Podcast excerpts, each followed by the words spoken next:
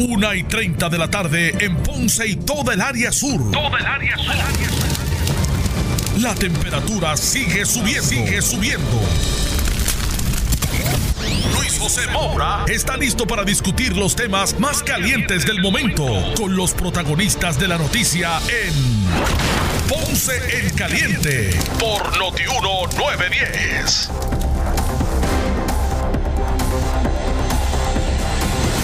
Bueno, saludos a todos, buenas tardes, bienvenidos. Esto es Ponce en Caliente. Yo soy Luis José Moura, como de costumbre, de lunes a viernes. De 1 y 30 a 2 y 30 de la tarde, por aquí por Noti1, analizando los temas de interés general en el país, siempre relacionando los mismos con nuestra región. Así que, bienvenidos todos a este espacio de Ponce en Caliente. Hoy, jueves 20 de junio del año 2019. Hoy, como todos los jueves, me acompaña para el análisis de los temas eh, del día. Y como todos los jueves, hoy está conmigo el pastor René Pereira, hijo, a quien de inmediato le damos la bienvenida. eh, bienvenida. Saludos, pastor. Buenas Saludos, tardes. buenas tardes Luis José y Señor te bendiga y a toda la audiencia que se da cita aquí en Ponce en Caliente de lunes a viernes, ¿verdad? En este espacio de 1.30 a 2 y 30. Señor les bendiga a todos. Claro que sí. Y antes de, de- de comenzar con los temas, el análisis de los temas del día, hoy, ¿verdad? Eh, Un día de, estos sentimientos encontrados por la noticia que recibimos en, horas de la mañana relacionado a la muerte de, de Abdiel, del Overboy, compañero, colega de los medios de comunicación, joven, 47 años, eh, pues eh, que falleció en horas de la mañana de hoy. Eh, y de acuerdo a la información que ha trascendido, fue a raíz de un, o a consecuencia, debo decir, de un eh, eh, derrame cerebral. Una aneurisma, como le llamas. Exactamente. Y, y, pues obviamente uno se consterna y, y de inmediato cuando es ¿verdad? alguien que uno conoce, que uno, ¿verdad? estos temas a uno pues rápido eh, ponen a uno a reflexionar y, y la verdad que pastor que uno eh, hoy estamos en una situación, mañana Así es. No se sabe, no se sabe. Abdiel, Y que esto es un algo- muchacho que, ¿verdad? Tan, Sí. tan productivo Y que esto es algo que, que no avisa. Esto, es una aneurisma cerebral, eh, ¿verdad? Este, un coágulo en el cerebro puede... Un infarto surgir- realmente es lo que Sí, se puede, que... puede surgir de manera inesperada, no avisa y la persona se levanta ese día lo más bien sin saber que ese ¿verdad? va a ser el último día de, de su vida. Y que Así que la verdad es que eh, ¿verdad? nuestras condolencias a la familia y a los amigos de Abdiel eh, Loverboy. Eh, que ya, ya eh, atento, ¿verdad? Eh, el público, porque ya se está coordinando un velorio un, público, ¿verdad? En el centro de convenciones de Vega Alta. Así que más adelante pues daremos información al respecto. Así que a nombre de, de este servidor, eh, de mi familia y de, de esta empresa, nuestras condolencias, ¿verdad? igualmente me uno a esas condolencias. Y, y- y como decías, ¿verdad? Esto nos lleva a estas cosas que surgen así. Eh, eh, tú has tenido la experiencia, y yo también la he tenido, de ver una persona lo más bien y después me llaman, mira, por la tarde, por ejemplo, fulano falleció repentinamente. Yo, pero ¿cómo va a ser? Si yo estaba hablando con esa persona. Y eso, eso nos recuerda que uno da por sentado a veces, Luis José, que, que la vida eh, de uno es algo como seguro, que porque uno se siente bien de salud, eh, ¿verdad? Todavía uno está joven, pero la realidad es que uno no sabe cuándo le va a tocar su tiempo de partir. Por eso es que, ¿verdad? Y ahora hablando como pastor y como creyente, uno tiene que, ¿verdad? Este, preparar su vida, porque uno no sabe cuándo se va a encontrar con, con el Señor en, en algún momento. Definitivamente. Y por eso es que hay que ¿verdad? ver la vida de forma distinta y apreciar eh, lo que realmente es importante y encaminarse hacia ello. Exactamente. Eh, yo pienso que eh, a- alrededor de la familia, ¿verdad? Es que debemos comenzar a reestructurar nuestra la sociedad nuestra. Y darle valor a las cosas que son importantes, porque cuántas veces estamos dándole valor a cosas materiales, cosas pasadas. Entonces no, no, no entendemos que, que tú puedes estar con una persona y mañana quizás tú no sabes si no vuelves a ver a esa persona. Y, y eso- obviamente eso no quiere decir que uno no tenga ¿verdad? metas futuras No, o proyecciones claro, ¿verdad? a largo plazo. Pero hay que establecer unas prioridades. Por, ej- por ejemplo, eh, eh, ¿verdad? ahora que entramos en este tema, sí, que, sí, hay. que- que surge así repentinamente, eh, ¿cuánto yo conozco padres que se enfocan tanto en el trabajo porque quieren tener un estatus económico, pero tienen sus hijos? Y llega el momento que sus hijos pues, pues crecen, eh, porque ese tiempo pasa rápido. Se, se mataron trabajando de una manera tan fuerte, los hijos a veces en los cuidos o con otras personas. Y cuando uno viene a abrir los ojos, ya esos hijos ya han crecido. Entonces ya uno quiere, quisiera volver a tener ese tiempo para poderlo, ¿verdad? Poder compartir más con ellos. Pero llega el momento de que ya son adultos, ya hacen su vida. Y esa es, es un tiempo que no vuelve otra vez. Es un tiempo que pasa y hay que aprovechar verdaderamente esa- esas cosas buenas, ¿verdad? Y esas cosas positivas de la familia, como estás mencionando. Y que, que es lo importante. Realmente la familia es el, ¿verdad? El, el- el- el eje, el núcleo ¿verdad? de lo que es eh, la sociedad. Así que no hay leyes que se impongan, no hay programas pilotos ni estrategias gubernamentales que, que no vayan eh, eh, tan directamente a impactar positiva- positivamente una sociedad eh, que no sea la familia. Desde ahí, ese es el origen. Y que no hay plan B. No hay plan B. O sea, la familia es insustituible. Es correcto. Pastor, eh, el proyecto de libertad religiosa, como que la semana pasada tomó un giro Sí, distinto. este, ¿verdad? Por, eh, no, no pudimos tener el, el- el programa para, pero, pero eh, lamentablemente, ¿verdad? Porque tengo que decirlo, eh, esto es un proyecto que envía el gobernador, un proyecto de administración, y eran dos proyectos, era un paquete de dos proyectos, el, de terapia reparativa y el de libertad religiosa. El gobernador había anunciado con bombos y platillos que aquí se había logrado un consenso. Después el gobernador reconoce que no hubo tal consenso se da un ataque mediático, salieron cuatro cantantes allí a criticar que si esa, eh, precisamente el de el proyecto de libertad religiosa, que sea un proyecto para discriminar, que es un proyecto que eso es innecesario, porque ya, ya hay libertad de culto en la constitución, tergiversando unas cosas. Bueno, el proyecto era bueno para proteger unos aspectos que no están cubiertos en el elemento de la libertad de culto. O sea, son dos cosas diferentes. Pues, lamentablemente el gobernador se dio a las presiones, a una presión en los medios, la salieron y vinieron unos candidatos, Bernie Sanders y salieron otras figuras de, de los del Partido Demócrata en los Estados Unidos, pero sucede algo totalmente que yo nunca había visto. Yo no recuerdo en la historia política de Puerto Rico que la esposa del gobernador salga a criticar un proyecto del gobernador, un proyecto de fortaleza. O sea, Beatriz Rosselló hace unas expresiones públicas está en contra de ese proyecto. Bueno, pues el proyecto eh, de libertad religiosa pasa el sedazo de la Cámara. Bueno, pero eso puede mostrar de que ahí, eh, por ejemplo, en el caso de la primera dama, pues no es un, no es un sello de goma. Bueno, pero es que está bien, pero es que eso es algo que, que realmente no tiene que ver absolutamente con una función de una primera dama, porque eso es un proyecto, o sea, lo que pasa es que obviamente yo he observado la trayectoria, yo veo que la primera dama, mira, ahí sale una foto de la primera dama, que, que, que, que te envié una copia, una foto de la primera dama eh, retratada ahí en, en un monumento que están construyendo, una estructura que están haciendo para celebrar el orgullo de la comunidad homosexual en Puerto Rico. Que eso, eso, eso podemos hablar de eso más adelante. y no, y vamos a hablarlo. por- Va- por- va- vamos a porque hablarlo. aquí, a- aquí yo mismo hablé y, y- y- porque aquí se hizo una plaza para el creyente y fue criticada. Se hizo una plaza del- de, de- de los gallos. No, y vamos a hablarlo porque yo quiero saber cuál es la diferencia si eso hubiese retratado en, la, en el monumento eh, a los creyentes en Puerto Rico. ¿Cuál es la diferencia, pastor? Es que yo salí a criticar la construcción. Yo, yo estoy en récord de que en la situación crítica en que estamos en Puerto Rico, de una crisis fiscal, ese dinero se debe utilizar para otras cosas más importantes. Se construye una plaza para el gallo, se construye una plaza para el creyente. Oye, y, y ha sido criticada y fue criticada en los medios, ambas plazas. Yo no he Pero visto- usted no está criticando a la primera dama por retratarse en este monumento porque No. eh, eso es una inversión de dinero público. Bueno, entre otras cosas sí, pero además de eso, porque ella obviamente se ha manifestado como una favorecedora de la, de la agenda homosexual. O sea, ella, ella aboga en favor de lo que se conocen como ¿no? los derechos de la comunidad LGBTQ.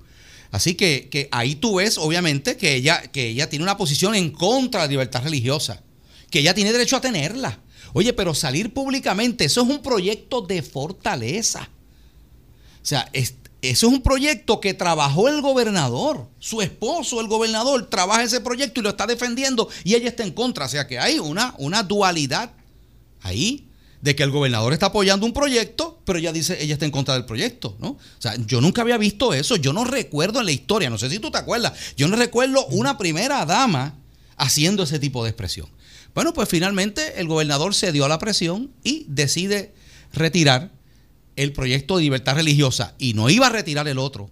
Pero tengo entendido que el presidente del Senado dijo, no, pero si tienes que si va a retirar uno, tienes que retirar Eso era lo que sectores de bases de fe, sectores eh, creyentes, eso no era lo que querían, que se retirara el proyecto, porque como estaba lo habían desmembrado. No, porque ese proyecto es un proyecto diferente. Ese no es el proyecto Libertad Religiosa 1018, ni tampoco es el proyecto 950 del aborto. Este es un proyecto nuevo que era un proyecto muy bueno y ese proyecto sí, yo lo defendí. De hecho, yo fui a vistas públicas en la Comisión de los sí, para defender ese proyecto. O sea, el proyecto era bueno, el proyecto era bueno, pero lamentablemente el gobernador a la hora de la verdad se dio a la presión y pues eh, eh, no puede celebrar mucho la comunidad gay porque se quedaron también sin el proyecto de terapia reparativa, así que se pueden llevar a cabo terapias reparativas y de conversión en Puerto Rico sin ningún problema.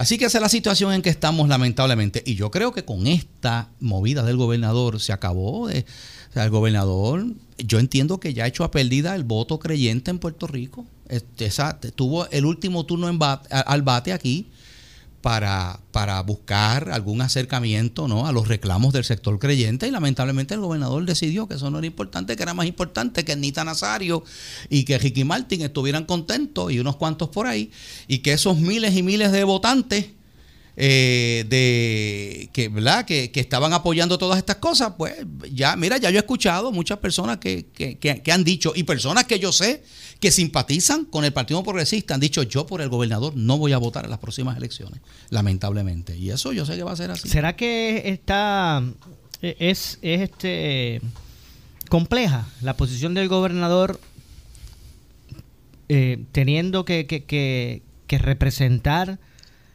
a esos dos sectores, él como, como primer ejecutivo? ¿Será que e, es una posición bastante difícil de atender bueno, a ambos eh, sectores. Ser un gobernador no es fácil y, él sabía que, se iba a enfrentar a asuntos donde no puede tener contento a todo el mundo. Y, y, eso es lo que es un líder. O sea, un líder tiene que hacer lo que es correcto y lo que es justo. Si no, tú te conviertes en un, en un, en un gobernante populista sea, tú, cuando tú vas a tomar una decisión como gobernante, tú no puedes tomarla sobre la base de qué es lo que la gente le gusta o qué es lo que tiene contenta o, lo que puede representarme pues votos o, beneficios, ¿sabes? Y, yo, y, yo sé que en política eso es un elemento que ejerce mucho peso, uno lo sabe, pero los verdaderos líderes son aquellos que hacen lo que es justo y lo que es correcto, independientemente que haya gente que lo critique, que haya gente que diga o que no esté de acuerdo con eso.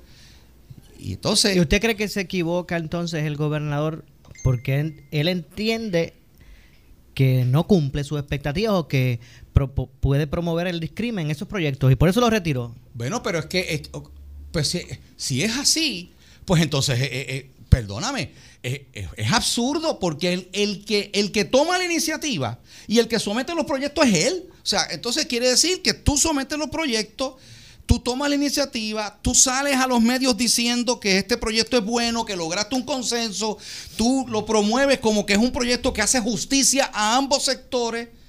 Y ahora dice que los proyectos los retira porque, porque son injustos y porque son discriminatorios. Pues entonces, pues, pues, pues yo, es una locura. O sea, si se dijera que eso es un proyecto que vino de la legislatura, como el anterior 1018, que vino de la legislatura, que, que lo radica un, representante, eh, logra, eh, pasa el sedazo de la Cámara, se aprueba en el Senado y el gobernador lo veta, que fue el primer proyecto de libertad religiosa 1018. Pues está bien, pero este proyecto es de él. Entonces ahora el proyecto, ah, eh, mira, el proyecto era discriminatorio, ¿para qué, para, qué rayo lo radicaste?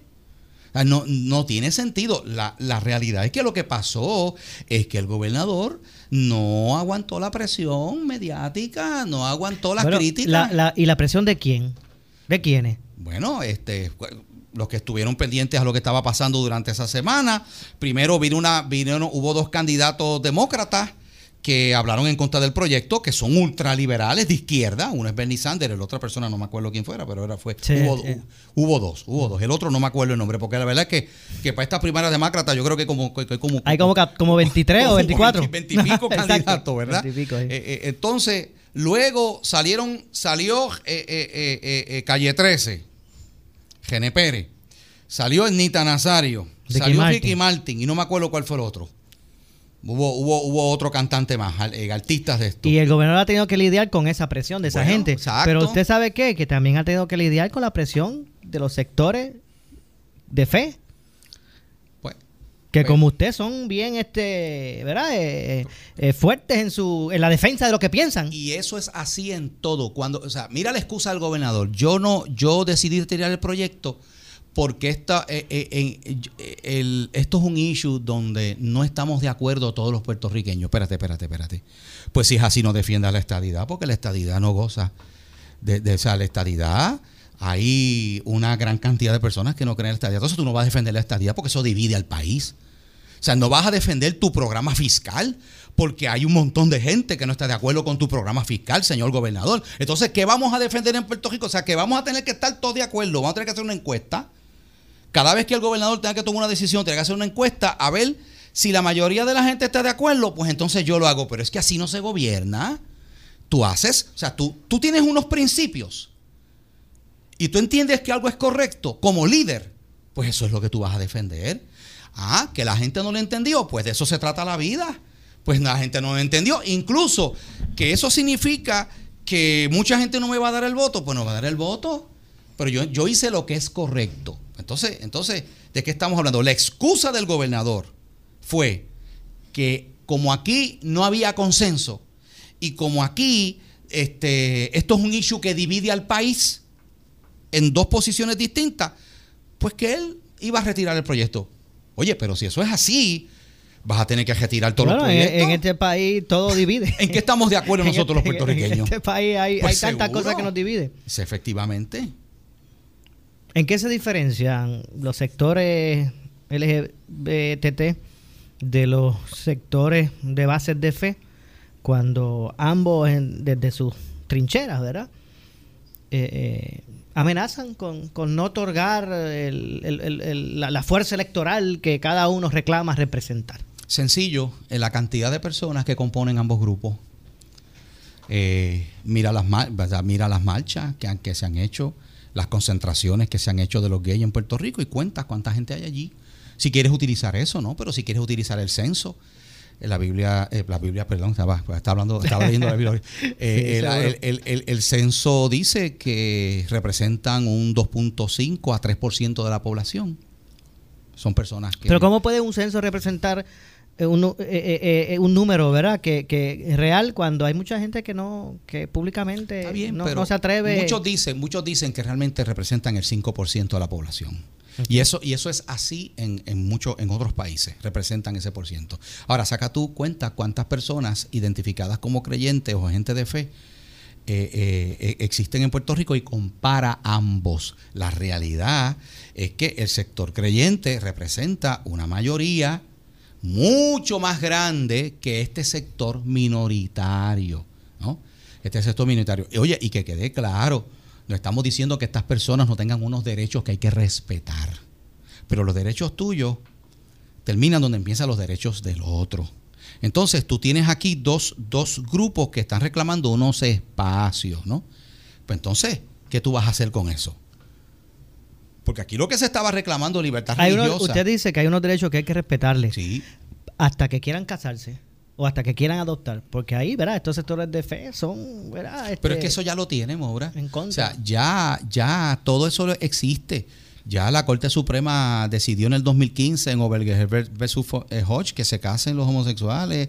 Ya la Corte, ya la Tribunal Supremo determinó que pueden adoptar. Aquí se trata de otras cosas. O sea, ellos no han dicho, ya tenemos esto que queríamos, ya no hay, no, no, no, no, no, no. esto continúa.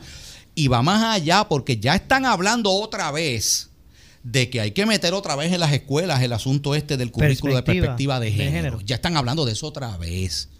¿Eh? Vamos a ver, porque este gobernador se eh, eh, retiró la, orden ejecutiva de, educación, la, carta circular de perspectiva de género. Eso es lo que estamos, eso es lo que estamos viviendo. Y hay y este y otros temas vamos a ampliar luego de la pausa. Regresamos de inmediato con más. Esto es Ponce en Caliente. Yo soy Luis José Moura. Hoy analizando los temas del día con el pastor René Pereira Hijo. Así que pausamos y regresamos. El área sur está que quema. Continuamos con Luis José Moura y Ponce en Caliente por el 910 de tu radio.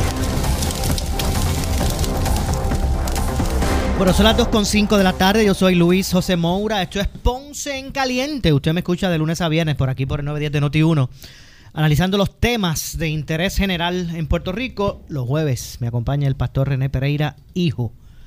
Eh, y hablábamos, entre otras cosas, de el gobierno, ¿verdad? Y, la política pública que eh, ha pretendido establecer la actual administración. De hecho, pastor, y antes de entrar a un tema específico que quiero con usted sobre lo que es la, situación en Puerto Rico, menos nacimientos, eh, ya eh, alrededor de un 30% de la población en Puerto Rico, un 30% son personas de edad avanzada. Entre otras cosas, pero antes de eso, ¿qué le ha parecido este cambio de mando en la Fiscalía Federal, estas investigaciones que, que están en curso y de que tanto se, están, se han estado hablando, que han ido a, ¿verdad? Eh, han sido eje de controversia a varias esferas, sea, sea lo que es la legislatura, el propio eh, eh, gobierno central, entre otras cosas. Bueno, estoy muy de acuerdo que se investigue a fondo lo que está pasando en el gobierno con este montón de contratos, eh, con unos beneficios altísimos en medio de la crisis fiscal que tenemos en Puerto Rico. Eh, este gobierno, como otros gobiernos, se presentaron como que eran una opción de transparencia. Bueno, pues tiene que haber transparencia y yo, ¿verdad? Creo que el pueblo completo recibe con beneplácito el que se investigue. Porque mira, el que, el, que está bien está bien, el que, el que está haciendo las cosas correctamente no tiene que preocuparse, porque todo va a salir eh, bien. Así que, y el que lo está haciendo mal, y el que está metiendo las manos donde no tiene que meterlas, y el que está robándole al pueblo, pues tendrá que afrontar las consecuencias, sea quien sea. Así que yo creo que, eh, y eh, estoy de acuerdo con eso, pero aparte de todo, uno se da cuenta que quien verdaderamente en Puerto Rico está atajando el problema de la corrupción y le está metiendo mano es el gobierno federal. Y eso sigue siendo así. aquí hay agencias Aquí se supone que hay unas oficinas que paga el pueblo de Puerto Rico eh, para, investigar, la, oficina de Contraloría este, y otras. el Departamento de Justicia. Departamento de Justicia que se supone que hagan este tipo de trabajo, pero uno se pregunta, ¿qué están haciendo? ¿Qué está pasando? Pues mira, no, la realidad es que quien aquí está investigando y quien está sacando a la luz todas estas eh, eh, cosas nebulosas y empleados fantasmas y todas esas cosas, es el gobierno federal. Bueno, eh, me, parece que el hecho de que es un ente externo al gobierno estatal, pues ayuda en eso, ¿verdad? no, sé si, no sé si es que aquí hay que repensar lo que es el Departamento de Justicia o la creación de un ente externo, ¿verdad? De, de, de investigaciones internas, no sé. Que que, lleve a que haya, ¿verdad? Una, eh, que, que, ejerza, eh, que, lo que es el, asunto político ejerza menos presión, Claro, claro. De lo que eso implica. Así que vamos a ver lo que ocurre con relación a, todo eso. Eh, y, pero mientras todo eso, ¿verdad? Se da en esferas gubernamentales, el pueblo eh, pues también enfrenta, más allá de dificultades fiscales o las consecuencias que pueda traer la, mala administración pública que por muchos años se ha vivido en el país, eh, también eh, Puerto Rico como sociedad enfrenta retos porque la población ha mermado, Son muchos, y no tan solo por un, un, control de natalidad que de momento, ¿verdad? Este eh, se experimenta. Eh, los jóvenes se están yendo, buscando otros rumbos. Ya como dije, ronda el 30% de la población total de Puerto Rico, los que son las personas de edad avanzada, entre otras cosas. ¿Cómo usted ve ese tema, pastor? Definitivamente, eh, ahí en estos días vimos en los, en los titulares, en las primeras planas de los periódicos, la preocupación que ya los demógrafos venían señalando hace tiempo y que ahora se está reconociendo que es un problema serio en Puerto Rico y es que Puerto Rico se está quedando sin población, se nos está vaciando la isla y especialmente de niños. Por eso, cada vez las escuelas, vamos a ver cómo va a estar la nueva matrícula ahora para agosto, pero ya dicen que van a haber miles y miles de estudiantes menos que el semestre anterior. O sea, eso es algo que está ocurriendo y se debe a varios factores. Uno de ellos, obviamente, es la inmigración. Eh, familias, en, eh, parejas jóvenes con hijos, con niños, se están yendo buscando, jóvenes se están yendo porque van a buscar eh, mejores oportunidades ¿no? de, vida fuera de Puerto Rico mayormente los Estados Unidos. Y hay veces que la gente dice, no, porque es por allá también la cosa no se crean que es como se pinta, hay que tener dos trabajos, y es verdad, y hay que tener dos trabajos y tres, y es verdad. Lo que pasa es que, que uno puede conseguir dos y tres trabajos. Exactamente. Aquí no se puede conseguir ni uno. Efectivamente. Pero hay otra realidad. La tasa de nacimientos en Puerto Rico se ha reducido drásticamente. Las parejas eh, están optando por tener o no tener hijos o tener un solo hijo y a veces por las razones e-, económicas, ¿no? De lo que implica el costo de, mantener pues más de un hijo. Eh, y la tasa de mortandad eh, para, para, que se, para que se eh, nivele la cosa, pues la tasa de natalidad tiene que estar por encima de la tasa de mortalidad. Si no, pues tú pierdes población también. Está, ese es otro factor, ¿no?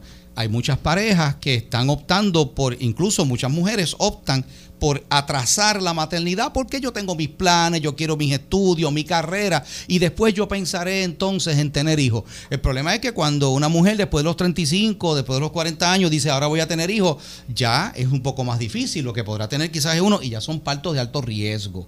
Así que eso es otro elemento, pero hay otro elemento aquí que mucha gente está pasando por alto además de, la emigración, además de, de, de, la merma en los nacimientos, está también el elemento del aborto. Y, yo hice un comentario de esto en Twitter, todavía estoy recibiendo respuestas porque inmediatamente salen los, favorecedores del aborto a, barrer el piso con uno, pero yo me puse a buscar datos porque yo no hablo por hablar, me puse a buscar los datos del aborto. Y mira, según publica Primera Hora, tomado de las estadísticas del Departamento de Salud en Puerto Rico, y tengo aquí la fuente donde pueden buscar ¿verdad? Esta, esta información. Del 2000 al 2006 hubo 39 mil abortos en Puerto Rico, con un promedio de 6.500 abortos anuales. En seis años. En seis años. 39 mil niños que no pudieron nacer en Puerto Rico. Del 2006 al 2018 se calcula porque eh, ha, bajado un poco la cantidad de abortos en Puerto Rico, unos 5 mil abortos anuales, lo que suma 60, alrededor, esto, esto ya es aproximado, 60 mil abortos de 2006 al 2018. Quiere decir, Maura, que si tú sumas del 2000 al 2018, hubo 99 mil abortos en Puerto Rico.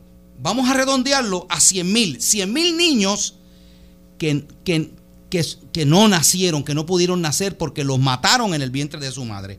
Pero, si, pero entonces vamos a la cantidad de homicidios en Puerto Rico. Según eh, el, información de homicidios y suicidios en Puerto Rico, siglo XXI, por el doctor José Rodríguez Otero, director ejecutivo ¿verdad? de esa agencia, en el año 2000 hubo 735 homicidios, en el 2001 802, en el 2002 820 en el 2003 819, 2004 845, en el 2005 827, en el 2006 783 personas asesinadas en Puerto Rico, en el 2007 776, para un total de 2000 al 2007 de 6.407 personas asesinadas en Puerto Rico. Oye, cuando tú sumas la cantidad de personas asesinadas en el vientre de las madres, supera de una manera increíble la cantidad de personas asesinadas en nuestras calles en Puerto Rico. Pero nos escandalizamos cuando vemos cómo seres humanos, oye, y hay que, y hay que escandalizarse, claro que sí, porque toda vida humana es valiosa. Definitivamente. Incluyendo, te digo más, cuando, cuando a un gatillero, otro gatillero lo mata, un tipo que ha matado gente, ¿ok? Por el narcotráfico y lo agarró otro asesino más que mata a otra gente y lo coge y lo ametralla y lo mata, como vemos en Puerto Rico cada vez. Aunque ese individuo era un asesino que eventualmente se enfrentó a otro asesino que lo mató, eso es una vida humana que, que, que, que destroza a unos padres que quizás dejó hijos huérfanos, ¿verdad? Esa vida humana es valiosa. Oye, pero también es valiosa la vida humana que está en el vientre. Quiere decir que estamos hablando de miles y miles y miles de niños. O sea que otro, otro factor que ha impactado el decrecimiento poblacional en Puerto Rico, para usted es el, aborto. Para las estadísticas que vemos aquí, son los abortos. Oye, y hay una campaña de los feminicidios, oye, y qué bueno, porque tiene que pararse en Puerto Rico este patrón de esta violencia machista contra la mujer. Claro que sí, claro que sí. Pero ¿cuántas, cuántas mujeres son asesinadas en Puerto Rico anualmente a manos de, sus parejas? ¿Cuántas? Yo no sé ahora mismo cómo está la estadística, pero jamás es la cantidad de los homicidios. Eh, eh, es mucho menos y, hay una preocupación. Y hay, bueno, hay, sectores que están pidiendo que se declare estado de emergencia. Estado de emergencia. ¿Y de cuánto estamos hablando? Eh, no, no llegan a los 100, a, a, a las 100 muertes al año de mujeres. No llega. Es mucho menos que eso y está mal. Una, una mujer, una mujer que muera a mano de su pareja, ¿ok? Por un acto violento, violencia machista, es una desgracia para Puerto Rico. Oye, pero ¿qué hacemos con estos 100 mil niños que los asesinaron en el vientre de sus madres y que no se les reconocieron el derecho de poder vivir y poder aportar a la sociedad? Esto es un factor. O sea, estamos hablando de que esto supera por mucho, según las estadísticas, supera por mucho los, este, las muertes violentas en Puerto Rico por asesinato, según las cifras de la, de, la policía. Y son niños, son niños que, estarían ahora mismo siendo personas productivas, que estarían en nuestras escuelas, que estarían ya quizás en universidad. Es un, es un no es el único factor, estoy siendo claro, pero es uno de los factores. Bueno, tengo que hacer una pausa. Al regreso ampliamos este tema. Me parece muy interesante. Usted ah, también utilizó un concepto ahora mismo de, la violencia machista, que también me gustaría ampliar luego de la pausa. Regresamos con más. Esto es Ponce en Caliente. En breve le echamos más leña al fuego en Ponce en Caliente por Notiuno 910. El sábado 6 de julio se estará presentando el Sweet Summer Fashion Tour de 10 de la mañana a 2 de la tarde en el Mercado Juan Ponce de León. Diseñadores como Arelis Torres, Cristina Rodríguez, Rosa García, Olga Colón, Ángela Vélez, Marisol Pagán y otras. Además, Wilmer Torres, el nene del swing, y Enisa Sánchez personificando a Sandro Martín de la Fuente. Para más detalles, acceda a nuestra página oficial en Facebook, Visit Ponce. Te invita el municipio autónomo de Ponce y su alcaldesa María Mayita Meléndez Altieri.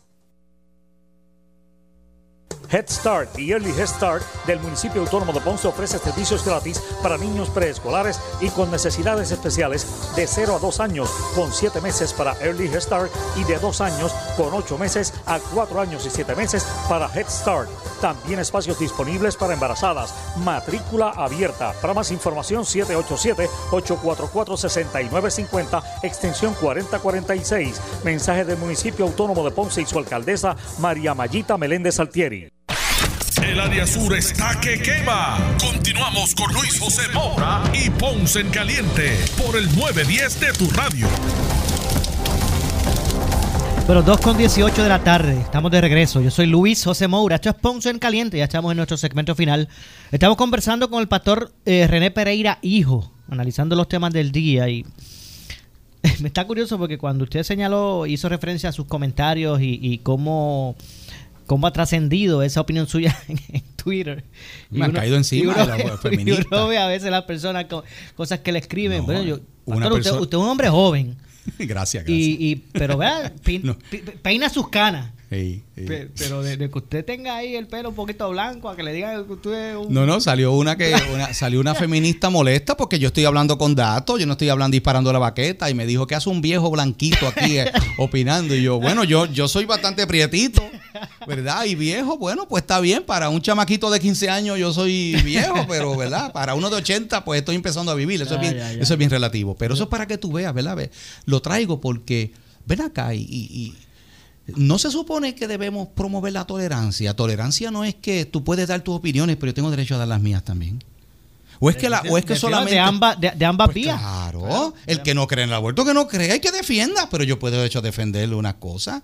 Claro. El que cree en el aborto puede defenderlo y el que no crea. Por pues, ejemplo, lo mira, usted ahori- ahorita usted, utilizó el término de violencia machista, haciendo Sí. referencia. A, a varias de las muertes que se han dado eh, de, de mujeres eh, por sus parejas. Y, y- y me parece que el- hay que empezar a ver esta situación de la violencia contra la mujer eh, de, de un- de una manera, de una forma amplia, si queremos realmente atender el asunto. Estoy de acuerdo. Porque no cabe duda, mira, aquí no cabe duda. Aquí toda la semana hay un caso, por ejemplo, o, o- o casi toda la semana un caso de una muerte relacionada a la violencia doméstica o de género, que la víctima es la mujer. O sea, no son más los hombres que matan, que, que- que- que las esposas matan a sus... Los hay, pero es muy poco. Pero es muy poco. O sea Sí. que cuando uno hace referencia al asunto, al problema de, de la violencia contra la mujer es algo que es real.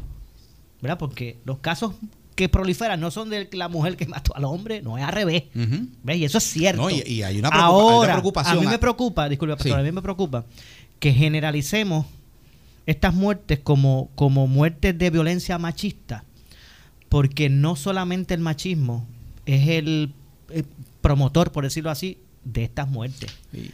Hay, hay, hay machistas, hay, hay personas, hay hombres que no son machistas y, y asesinan a sus mujeres. Así que tampoco podemos ver a simplemente ese, categorizar. ese es, el- ese es el nombre que se está utilizando y lo- realmente lo repetí como se Claro está que hay machistas, claro que hay machistas que matan a, a- a- No, y hay hombres que se creen, hay hombres que se creen que la, que la mujer es propiedad de él. Exacto. ¿Entiendes? Y la machista. mujer lo deja y ya no quiere estar pero, con pero él. no es el único, o sea, no, no, eh, no, eh, no el, el- el- el- lo que lleva finalmente, o por ejemplo un hombre a matar a su pareja, no, no necesariamente No es necesariamente. únicamente ser- ah, ser el machismo, claro. también hay otros elementos igualmente este, combatibles que hay que combatir, ¿verdad? Claro, y a veces, a veces, por ejemplo, y hay que decirlo, a veces una, una mujer que está con un, ¿verdad? Con, y yo sé de casos así, Maura, esta mujer está con este hombre y empieza en las redes sociales a coquetear con otros hombres y empieza a ser infiel. Y entonces el hombre se da cuenta y hay mujeres que entonces, hay, hay mujeres que han hecho esto, empiezan entonces a poner las redes, ah, que si tú eres esto, que y a pasarle con el, con el otro nuevo que tienen y hacerle cosas. Y, en- y no se justifica, no se justifica, porque nadie tiene derecho por lo que sea a tomar la vida de ninguna persona, que quede claro. Pero entonces esta persona a veces este, este, este, pierde en un momento dado el control y arremete contra esta persona, ¿verdad? Porque su dignidad la- se, se ve, ¿verdad? Definitivo. Y, ahora y también hay que decir que realmente la, en- en la, la- la gran mayoría de esas muertes de las mujeres por sus parejas hombres, eh, pues obviamente el machismo, ¿verdad? Tiene, tiene mucho que ver. Sí. Aunque no es- necesariamente sea en todos los casos. Exacto. Pero sí tiene mucho que ver. Así que eh, hay que hay que atender, ¿verdad? Todos esto, estos asuntos. Pero, pero quería decirte también que ahora están surgiendo uno- los últimos casos ya que preocupan de hijos matando Sí. a sus padres. Sí. O de, o de, o sea, a- ahora mismo hay un caso de una madre que está entre la vida y la muerte, creo que porque su, su, su, su hijo fue. Su El hijo, hijo. Su, eh, su hijo la, la, la apuñaló. Porque, porque, porque le quiso poner unos límites, porque él quería hacer lo que daba la gana. Y es que son muchos los eh, las situaciones sociales que van en detrimento de la misma que estamos viviendo en este en, esta isla, en esta bendita isla, ¿verdad? Por decirlo así, porque eh, eh, esos casos, más allá de parejas, eh, esos casos como hijos matando a sus padres, eh, es muestra, ¿verdad? De- del deterioro en términos de la salud mental Sí, claro. de nuestra sociedad Estoy de acuerdo. que también se toca como pues un, presu- u- un presupuesto pequeño para hacer una campaña en los medios. Y hay que empezar, me, me- me parece que, que, que, que estas situaciones no se resuelven con, un, con, con una estrategia a corto plazo. Esto Tienen que No, pasar mira, generaciones mira, mira, Maura, para Puerto- cambiar mentalidades. Puerto Rico no tiene un catarro, Puerto Rico tiene un cáncer. Un cáncer que se lo está comiendo. Es un paciente en estado crítico.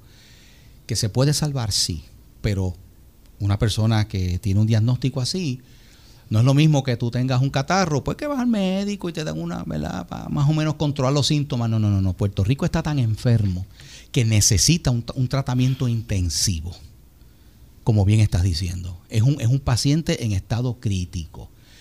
La pregunta, la- lo triste es que uno ve, como bien dices, qué medidas se están tomando en, en- en todos los niveles para, para bregar con este paciente en estado crítico y realmente se está haciendo muy poco.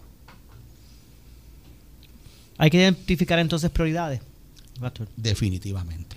Y no solamente eso, hay que ir al, al, al, al- al fundamento, al fundamento. ¿Dónde es que está el problema? El problema está en la familia, el problema está en el hogar, el problema está en la base de la sociedad, que es la familia. Y si no se trabaja con el problema de la familia, con la relación de padres e hijos, para, para, para ayudar, para equipar, para trabajar con esos problemas que se están dando, entonces queremos atajar el problema cuando ya viene, ya viene dañado y afectado desde el principio. Hay, hay serios problemas de crianza, hay hogares disfuncionales en Puerto Rico que están, que están creando eh, eh, eh, marcas, están marcando individuos que cuando llegan adultos tienen ya unos problemas emocionales serios. Oiga, el, eh, por otro lado, y sé que me queda muy poco tiempo, pero la Corte Suprema de los Estados Unidos falló a favor de los, de los reposteros de Oregon. Recuerda el caso que lo hemos hablado aquí. Y ya es el segundo caso donde salen, salen favorecidos. Ah, Hubo un caso de unos pasteleros, de unos reposteros en Colorado. Este es el segundo caso de Oregon.